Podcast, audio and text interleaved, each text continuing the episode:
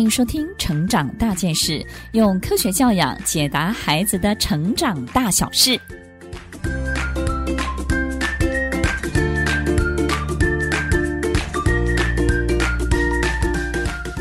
这一集分享的主题是：当孩子说话太直接、太直白，经常得罪人，没有礼貌，怎么办呢？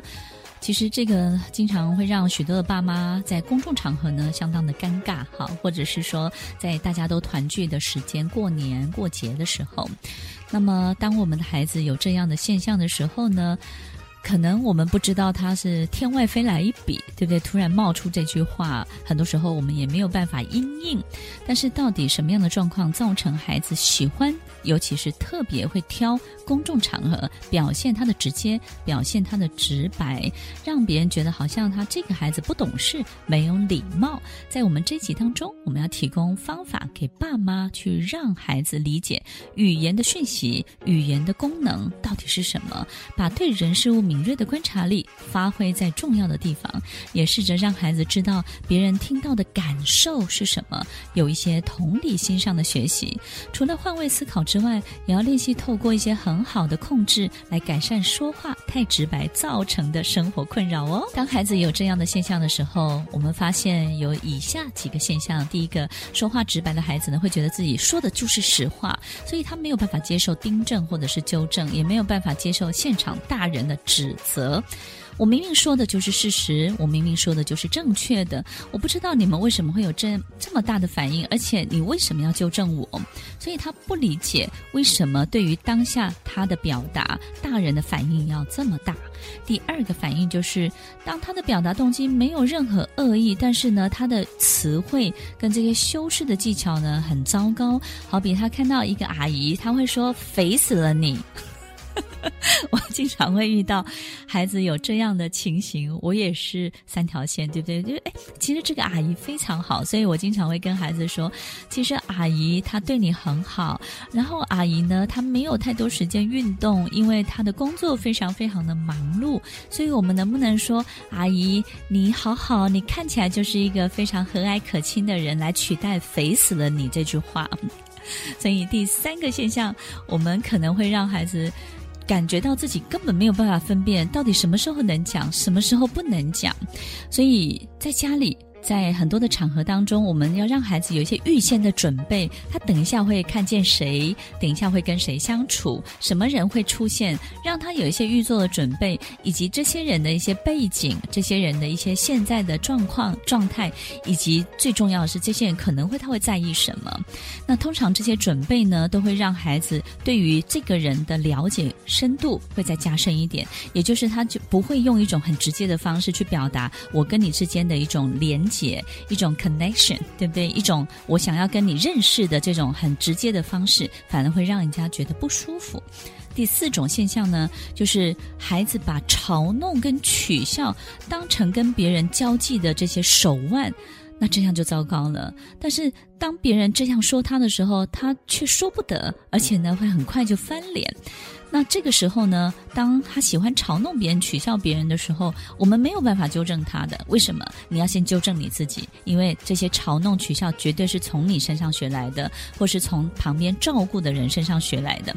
因为他会觉得这种方式最容易表现在人际关系当中的强大的角色，也就是我只要嘲弄你，我就比你强；我只要取笑你，我就比你厉害；只只要我嘲弄你的能力，我有取笑你的能力，我就比你更厉害，我就是。一个比你更好的人，那这样的速度比去证明自己的能力还更快一点。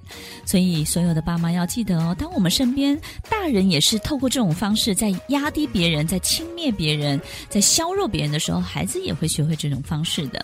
最后一个现象就是，大人如果说话太直接或很讽刺，孩子在学习的过程当中呢，也会学会挖苦，对不对？有很多时候，我们最讨厌别人挖苦我们了，为什么呢？因为挖苦好像听起来是个笑话。是个玩笑，但是呢，其实是很伤人的。但是挖苦让别人最痛恨的事情是什么呢？就是挖苦我们是没有办法反击的。因为当别人挖苦我们的时候，讲起来好像只是一个玩笑话。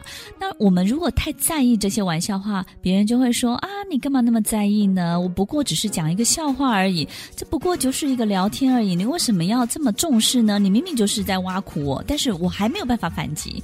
所以，所有的听众，所有的爸爸妈妈要记住这五个现象，其实都是养成孩子会说话太直接、太直白，经常得罪人，变得没有礼貌哦。我们发现。孩子的确很天真，但是如果长大之后，他用这种很直白、很直接的方式，想要去增加自己这种强度的角色的时候，把自己变得很厉害。那么就要非常的小心呢，因为他的人际关系绝对会受到影响的。所以，首先我们从生理部分来看这个直白的毛病。我们发现多动儿，也就是呢，如果我们的孩子是一个比较好动的孩子的时候，那么好动的孩子他的思考的比例会比较低一点，所以呢，他比较会经常从一些表面现象直接去反应。所以，当我们的孩子是多动儿的时候呢，他的确也会直接看到什么就说什么，看到什么就反应什么。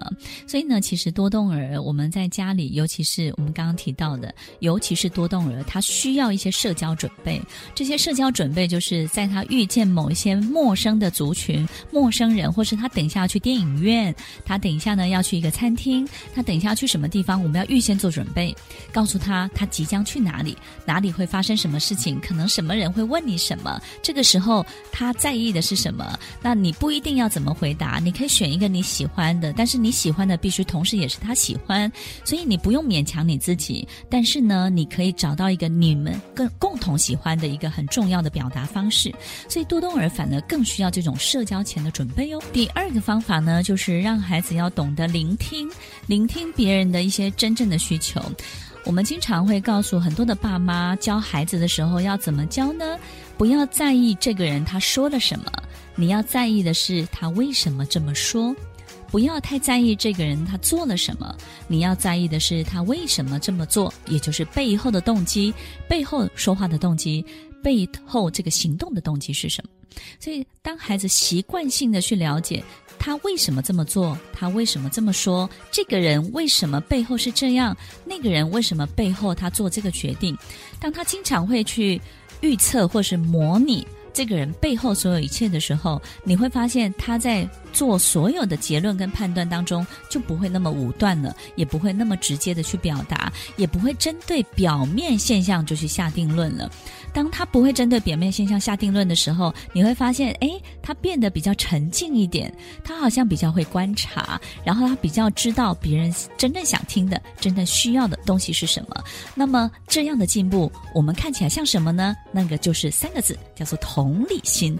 所以，透过这样的方式去建筑孩子的同理心，去建构孩子同理心的行为是非常有用的哦。那么最后一个部分呢，所有的爸妈一定要特别特别的注意，当我们孩子很直白、很直接的时候，也有。一种现象就是直接会去下定论、下结论，对吧？你就是怎么样，你就是怎样，你明明就是在说什么，你就是什么。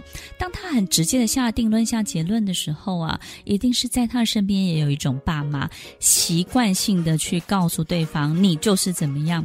于是呢，当他学会这种方式的时候，他在生活当中人际关系的相处也会有这样的表达。所以呢，他比较不会有一种感受人的同理的感受。因为他喜欢掌握别人、指示别人，所以有些爸妈习惯性的指示别人的时候，习惯下 order、下指令的时候，你的孩子也会变得相当的直接，然后呢，感觉上起来比较攻击性一点。